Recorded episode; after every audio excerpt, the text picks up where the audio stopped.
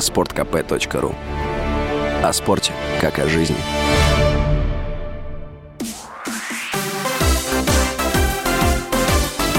Новости спорта.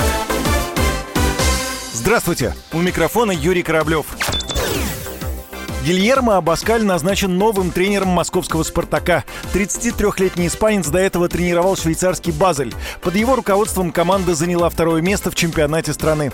На посту главного тренера «Спартака» он сменил итальянца Паулу Ваноли. Как сообщается на официальном сайте футбольного клуба, стороны договорились о прекращении сотрудничества по обоюдному согласию. Вместе с итальянцем команду покидают и члены его тренерского штаба. Ваноли возглавил красно-белых в декабре прошлого года. Под его руководством 29 мая «Спартак» впервые за 19 лет стал обладателем Кубка России, обыграв в финале «Динамо» со счетом 2-1. Турецкие Коньеспор и Галатасарай заинтересовались кандидатурой российского нападающего Артема Дюбы. Об этом сообщает чемпионат.ком.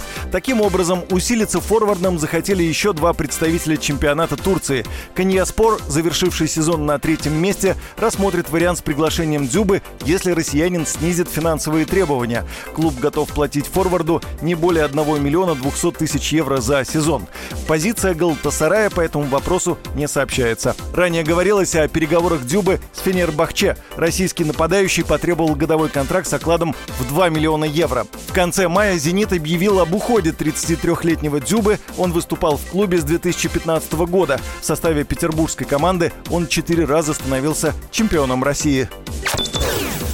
Российский теннисист Карен Хачанов вышел в четвертьфинал турнира в голландском Хертакен Боске. Во втором туре россиянин победил поляка Камила Майшака. В третьем сете россиянин проигрывал 2-5, однако перевел игру в таймбрейк и вырвал победу.